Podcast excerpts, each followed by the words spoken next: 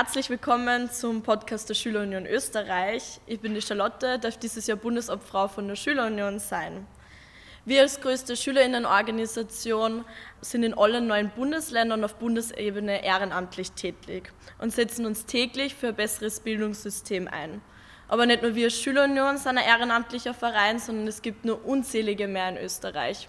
Unser heutiger Gast war in vielen dieser ehrenamtlichen Organisationen tätig und hat in ihrer Arbeit einen großen Schwerpunkt auf das Thema Ehrenamt gelegt. Staatssekretärin für Jugend und Zivildienst Claudia Blackholm. Servus, grüß dich, hallo. Danke für die Einladung, dass wir da heute in deinem wunderschönen Büro sein dürfen. Ihr habt wirklich einen extrem schönen Ausblick da über Wien. Claudia, in meiner Recherche für unsere heutige Podcast-Folge bin ich drauf gekommen, dass wir beide doch einiges gemeinsam haben. Wir sind beide Oberösterreicherinnen aus dem Mühlviertel, waren beide Landesschulsprecherinnen und in der UHS und in der Schülerunion tätig. Daher gleich zuvor mal eine Frage an dich. Kannst du dich nur erinnern, was als Landesschulsprecherin dein Herzensthema bildungspolitisch Nummer eins war?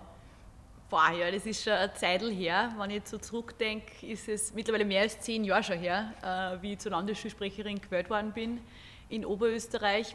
Es war damals das Hauptthema eigentlich die Einführung der Zentralmatura. Mhm.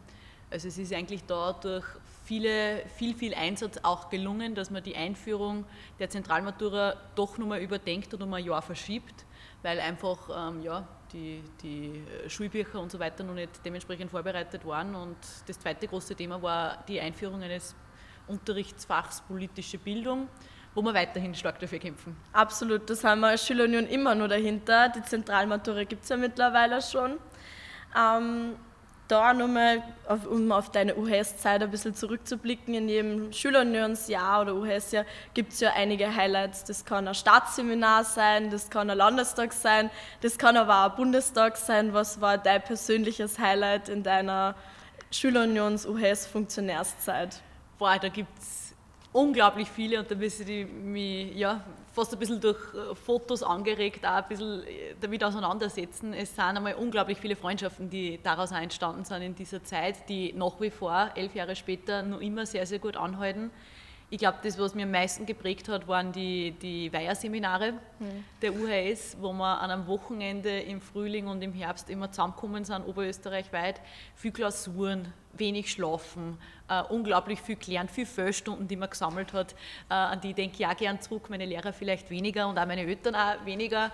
Aber man hat immer gewusst, ich lerne dort viel, viel mehr als wie im Unterricht. Mhm. Und das, die Zeit, die kommt nie mehr wieder im Leben und ich möchte es auf keinen Fall missen, auch wenn es einmal ja, mit der ein oder anderen schlechteren Noten verbunden war, aber ich glaube, ich habe da sehr, sehr viel einfach auch ja, politisches Verständnis und Interesse auch mitgenommen aus der Zeit. Ja, das kann ich sehr gut nachvollziehen. Die Weiher-Seminare waren immer ein Highlight. Ich kann mich auch noch sehr gut an meine erste UHS-Veranstaltung erinnern. Ich bin dort nur hingegangen, weil es gratis Pizza gegeben hat. Es war damals ein Klassensprecherkongress in der ersten Klasse Oberstufen und wir haben gehört, es gibt gratis Pizza und wir waren so, ja, let's go. Kannst du dich nur an deine erste UHS-Veranstaltung erinnern, bei der du teilgenommen hast? Meine erste UHS-Veranstaltung war tatsächlich ein Weiher-Seminar.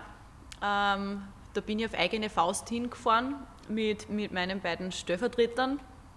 Äh, wir haben vorher keinen Besuch gekriegt von der UHS in der Schule und das war ein extrem cooles Wochenende. Ich glaube, am Montag drauf war ein kleines Schülerparlament, auch noch von der Landesschülervertretung, also intensivste Tage.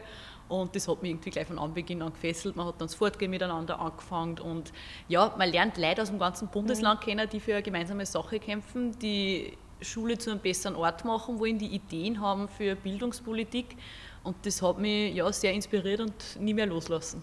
Ja, das verstehe ich. In der Schulunion sagt man ja immer, gekommen wegen den Inhalten, geblieben dann aber trotzdem wegen den Leuten. Ähm, aber um auf ein bisschen wieder zu den Inhalten zu kommen, unser Bundesschulsprecher, der Marius, fordert ja mehr KI und ChatGPT im Unterricht. Wie stehst du zu dem Thema? Gibt es da von deiner Seite Pro und Cons, die dir im Kopf vorkommen? Also was ist deine persönliche Meinung dazu? Ja, über künstliche Intelligenz wird gerade sehr, sehr viel diskutiert und ich sehe es auch und das möchte ich zuallererst betonen, als riesengroße Chance. Ich sehe es als riesengroße Chance und ähm, möchte nicht, dass man sich jetzt vom Unterricht sozusagen verbannt und sagt, boah, Marina, da kommt irgendwas ganz was Neues auf uns zu und wir wissen nicht, was das für Auswirkungen hat und jetzt werden Schüler gar nicht mehr irgendwas lernen wollen und keine Aufsätze mehr schreiben und kein Latein äh, mehr übersetzen, weil es kann eh alles die künstliche Intelligenz. Ja, das stimmt, aber warum soll man sich dann das Leben schwer machen? Viel gescheiter ist, wenn man in der Schule schon einen kritischen Umgang einfach auch damit lernt und darum sehe ich es als Chance. Ähm, das war vielleicht zu meiner Schulzeit nur so dieses Thema Handynutzung und auch da habe ich den Ansatz nie richtig gefunden, dass man sagt, boah, das Handy nicht einmal im Bankfach bitte ausschalten und den Spind aus in Gang geben. Weil am Arbeitsplatz geht man ganz gewöhnlich damit um. Das ist ein Arbeitsmittel geworden und genauso wird die künstliche Intelligenz was sein, mit dem wir am Arbeitsmarkt konfrontiert sind und diese Chance müssen wir nutzen. Und wer, wenn nicht das Schulsystem, sollte da darauf vorbereiten. Darum ähm, bin ich absolut dafür, dass man die Ängste einfach der künstlichen Intelligenz nimmt und sie nicht so fürcht wie damals vor, keine Ahnung, 25 Jahren die, die Suchmaschinen ins Leben gerufen worden sind und man dann gedacht hat, okay, jetzt kann ich alles googeln, jetzt brauche ich keine Bibliothek mehr und alles wird überflüssig und keiner äh, muss mehr einen Lehrer was fragen, weil ich heute eh alles googeln kann. Ähm, Gott, Gott, sei Dank ist das Gegenteil der Fall, aber ich finde, man muss sich vor diesen Entwicklungen nicht fürchten, sondern soll es als Chance sehen. Ja. Absolut. Was für uns als Jugend auch noch eine große Chance bietet, ist die Europäische Union. In Kürze sind ja EU-Wahlen. Wie glaubst du, kann man das Thema Europäische Union, äh, gemeinsames Europa mit Nachbarländern im Unterricht einbringen und welche Chancen hat Europa für uns als Jugend? Also zum einen sicherlich durch mehr politische Bildung und wir haben uns da was überlegt, wie wir politische Bildung auch mehr erlebbar machen, auch auf europäischer Ebene. Letztes Jahr war das Europäische Jahr der Jugend und gemeinsam mit unserer Europaministerin Caro Edstadler haben wir jetzt auch daraus resultierend ein fixes Programm geschaffen, wo Schulklassen ähm, um 250, also wo, wo, Schulklassen nach Brüssel fahren können und das Ganze auch gefördert wird mit 250 Euro pro Schüler, auch pro Lehrling. Mhm. Äh, und da, also dieses Programm wird sehr, sehr gut auch angenommen und ich glaube, wenn man mal eine Institution auch von innen gesehen hat, wenn man weiß, wie das, Euro, wie das Europäische Parlament auch funktioniert, dann kann man, glaube ich, ja, auch mehr Verständnis dafür entwickeln, mehr Interesse dafür entwickeln und ähm, ja, es ist, glaube ich, nicht mehr so ein Selbstläufer, dass junge Leute dieses Gefühl haben, jawohl, ich bin nicht nur Österreicher, sondern ich bin auch eine Europäerin. Mhm. Ähm, wir müssen ganz hart daran arbeiten, das ist kein Selbstläufer. Ähm, dass man sich auch damit identifiziert und einfach auch diese Möglichkeiten, diese grenzenlosen Möglichkeiten als ein junger Mensch sieht. Und auch das sehe ich sehr, sehr stark in gelebter politischer Bildung, zum Beispiel in Brüssel in den europäischen Institutionen. Mhm. Ähm, es werden ja jedes Jahr Interrail-Tickets verlost. Hättest du schon mal Lust gehabt, selber eine Interrail-Reise zu starten oder hat sich das bei dir aus politischen Gründen leider zeitlich nie ergeben? Ja, Discover EU heißt das Programm und jedes Jahr können alle 18-Jährigen, also aufgepasst, alle Podcast-Hörer, die den 18. Geburtstag bevor haben, ähm, die Kinder dort mitmachen und diese Interrail-Tickets werden verlost. In meiner Schulzeit war es tatsächlich so, dass die ein oder anderen gesagt haben, sie machen das als Matura-Reise. Bei mir ist es sie leider tatsächlich nicht ausgegangen, aber ich finde, das sind ja auch so Dinge im Leben, die kommen nie mehr wieder und ähm, wenn man als ein Junger irgendwie unterschiedliche Kulturen und Sprachen, Länder kennenlernt, ähm, dann bringt einem das schon ein großes Verständnis auch für, ja, für, für ein geeintes Europa, für, für eine Europäische Union, die einfach für, ja, für Lösungen in gemeinsamen Herausforderungen auch kämpft.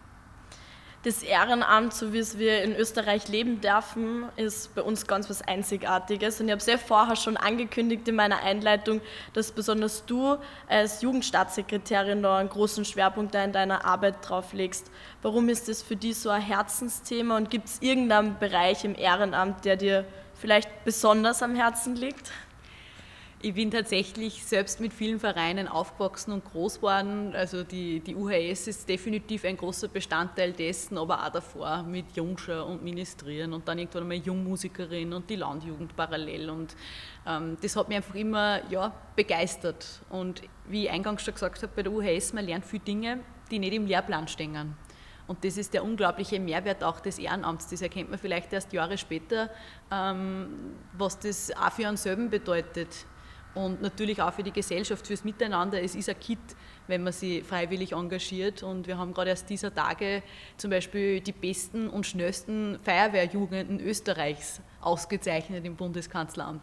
äh, ich kriege da jetzt mehr Ganzelhaut, wenn ich daran denke, wann sind die entscheiden sie mit 10, 11, 12 Jahren schon dafür, dass sie Lebensretter werden wollen. Und äh, das ist einfach was, was ich auch für diese Anerkennung und Wertschätzung, was wir einfach auch brauchen für Ehrenamtliche, damit auch junge Leute in Zukunft bereit sind, sich freiwillig zu engagieren. Ja. Letzte Woche hast du ja am Mittwoch deinen zweijährigen Geburtstag, sagen wir es mal so, als Staatssekretärin feiern dürfen. Was hat sie seit Beginn deiner Amtszeit im Thema Ehrenamt und ehrenamtliches Engagement getan?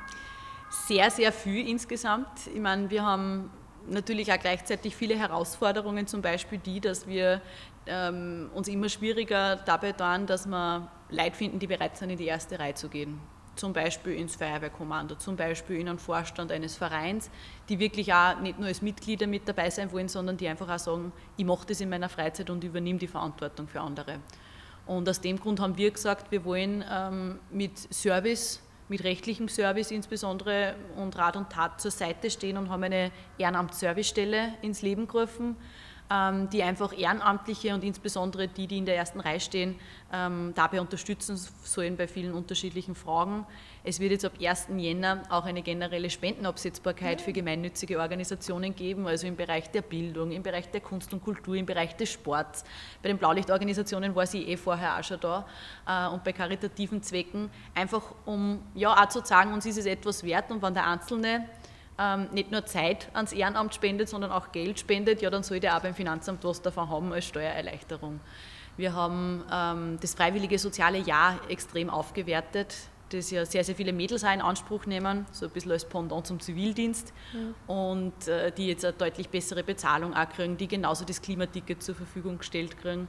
Und äh, der Staatspreis Ehrenamt, der das erste Mal letzte Woche auch verliehen wurde österreichweit. Also viele, viele ähm, ja, viele, viele kleine Dinge, aber die Großes bewirken und genauso gehört eine gute Infrastruktur dazu, Rettungsorganisationen, Zivilschutzverbände, Feuerwehren, dass die einfach auch top ausgestattet sind. Dafür nehmen wir auch extra nochmal viel Geld in die Hand.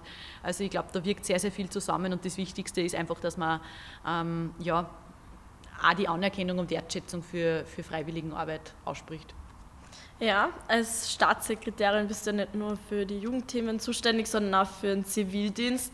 Und in letzter Zeit gibt es ja trotzdem viele Diskussionen, ähm, ist es überhaupt nur angebracht, dass es ein verpflichtendes Jahr für männliche Österreicher gibt, soll jetzt nicht vielleicht auf freiwilliger Basis basieren oder sollten Frauen nicht auch verpflichtet werden, an Zivildienst leisten zu müssen. Wie stehst du dazu?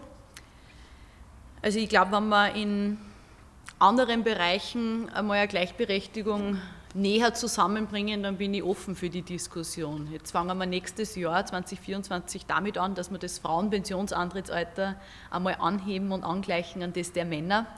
Ähm, da sieht man, wie schwierig manche Dinge auch nach wie vor noch sind in der Gleichberechtigung, aber wenn wir da einmal große Sprünge auch machen, bin ich gerne offen für die Diskussion. Mhm. Bis dahin ist ja das freiwillige soziale Jahr eine sehr, sehr gute Alternative, die ja gut angenommen wird. Das stimmt, ja. Ähm, Glaubst du, sind junge Leute nicht mehr bereit, mittlerweile ehrenamtlich was zu machen oder sie irgendwie zu engagieren? Besonders in meiner Generation wird uns das ja besonders jetzt nach Corona oft vorgeworfen. Wie ist da der Eindruck? Ich glaube, dass gerade die Corona-Lockdowns die Zeit waren, wo man irgendwo gemerkt hat, es geht einem was ab. Es geht um dieses Zusammenkommen, dieses Gesellschaftliche ähm, im Ehrenamt auch stark ab. Und das ist irgendwo auch die Chance des Ehrenamtes, dass man wieder sieht, okay, ähm, das bringt nicht nur anderen Menschen was, wenn ich mich, wenn ich mich für gut Miteinander einsetze, sondern das bringt auch meinem psychischen Wohlbefinden mhm. extrem viel, wenn ich ähm, ja, generationenübergreifend was auf die Beine stöhe, wenn ich in der eigenen Nachbarschaft mithilfe, ähm, wenn ich meine Talente genauso auch in, in, im ehrenamtlichen Verein entfalten kann, ob das bei der Musik ist, beim Sport oder wo auch immer. Und ich glaube, diesen Mehrwert, den sehen junge Menschen sehr, sehr stark.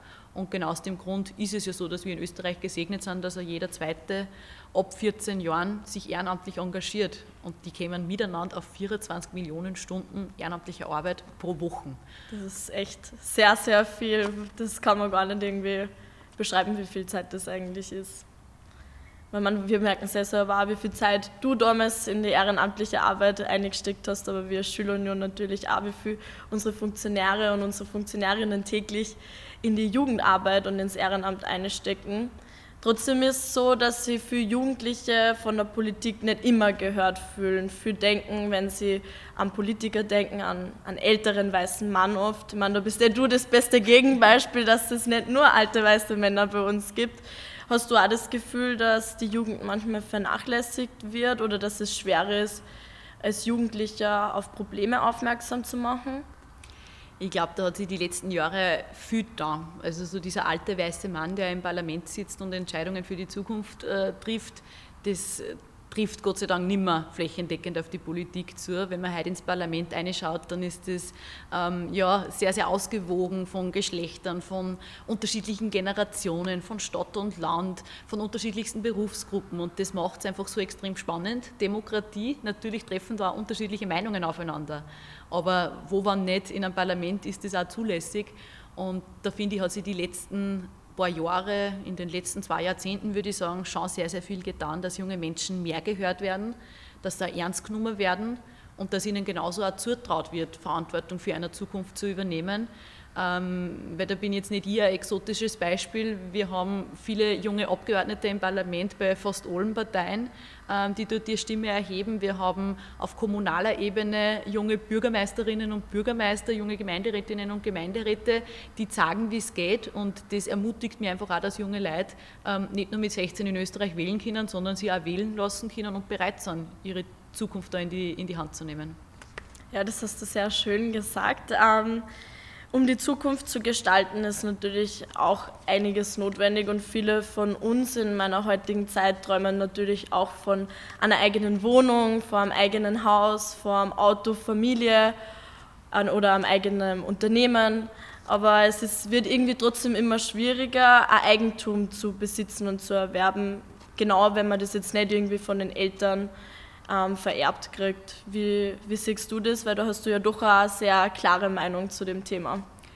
Ich glaube, dass voll wichtig ist, dass junge Leute wieder ein Gefühl dafür haben, dass sie arbeiten gehen, auszahlt. Dass man tatsächlich auch sieht, okay, wenn ich fleißig bin und wenn ich Vollzeit arbeiten gehe, dann kann ich mir damit auch was schaffen. Und das sind zum Beispiel die eigenen vier Wände. Also es wird schon eine zentrale Motivation auch am Arbeitsmarkt ähm, sein, weil uns oft so pauschal vorgeworfen wird, naja, junge Leute, die, die haben die Priorität Work-Life-Balance und alles andere, ähm, das ist weniger, das wird hinten angereiht.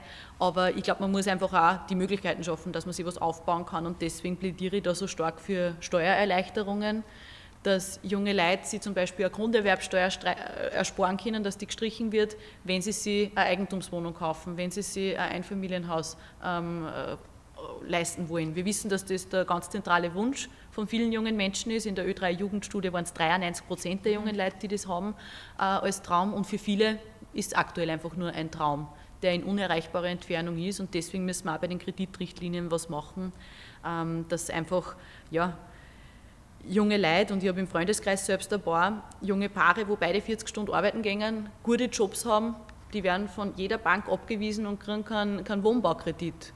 Und sie sagen, gut, für was gehen wir dann mit unserer guten Ausbildung eigentlich tagtäglich arbeiten? Wir werden uns niemals im Alter Eigentum leisten können. Wir werden in der Mitwohnung bleiben, was nichts Schlechtes ist, aber die wollen halt einfach auch im Sinne der Vorsorge ähm, sie, etwas, sie etwas vorbereiten sozusagen und schaffen. Und gerade für die junge Leute braucht es einfach wieder mehr Perspektiven. Träumst du auch vom Eigentum?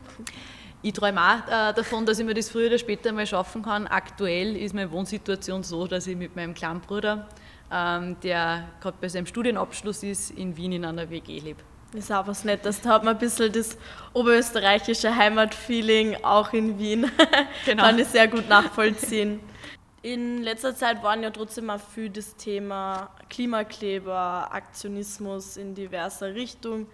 Ähm, und Aktionismus ist ja nicht grundsätzlich immer schlecht. Wie, wie siehst du das?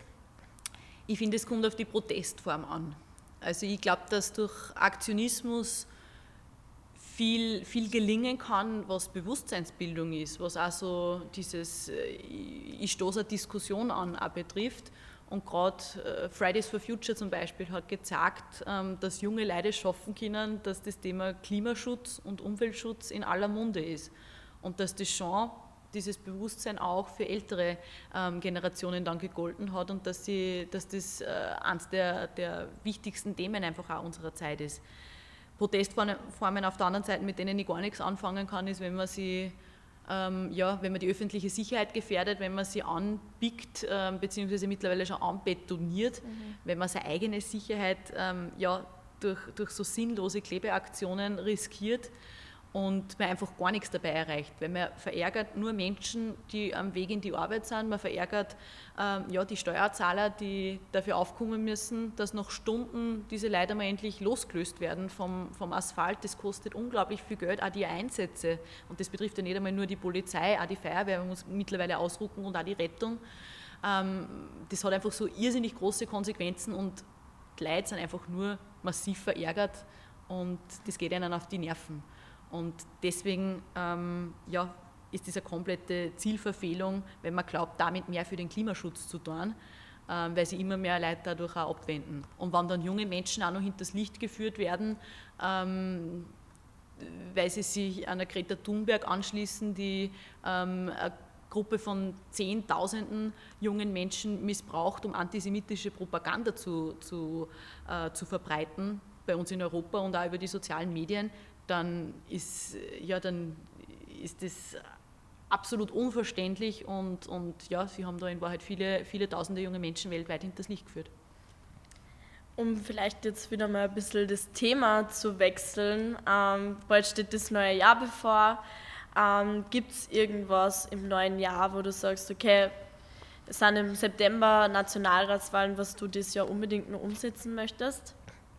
Also für mich ist das Hauptthema, wenn man so will, der Neujahrsvorsatz oder der Wunsch ans Christkind, ähm, dass man leistbares Wohnen möglich machen, leistbare eigene vier Wände möglich machen für junge Leute, also dass sie genau immer wieder dieses Gefühl kriegen, es zahlt sich aus, wenn ich arbeiten gehe und ich kann mir damit auch schaffen, wenn ich fleißig bin. Das ist so der politische Wunsch. Und ja, weiterhin einfach auch dranbleiben. Wir haben noch viele Dinge im Regierungsprogramm, ähm, die noch nicht umgesetzt sind, an denen wir weiterhin dranbleiben werden. Und ich hoffe, dass uns da einiges gelingen wird. Vielleicht als Abschlussfrage, um dann ins neue Jahr zu starten. Wie wirst du dein Silvester heuer verbringen? Boah, Silvester, immer dachte, jetzt kommt eine Weihnachtsfrage. äh, so weit plane ich noch gar nicht. Silvester, das sind nur drei Wochen hin. Ähm, ich glaube, es wird, ähm, ja, werden ein paar ruhige Tage mit der Familie werden äh, zwischen Weihnachten und Silvester. Ich genieße das sehr, so diese Auszeit daheim einmal in Oberösterreich, im Mühlviertel zu sein, äh, mit meinen Nichten und Neffen. Ähm, ist auch immer sehr, sehr lustig. Also das holt mich dann schon wieder sehr ab, wenn man Zeit mit der Familie verbringt. Und das werden wir sowohl Weihnachten als auch Silvester miteinander machen. Liebe Claudia, danke dir fürs Zeitnehmen. Ich wünsche dir eine wunderschöne Weihnachtszeit und natürlich auch einen guten Rutsch ins neue Jahr. Liebe Zuhörerinnen und liebe Zuhörer, euch wünsche ich auch frohe Weihnachten und euch natürlich auch ein wunderschönes neues Jahr.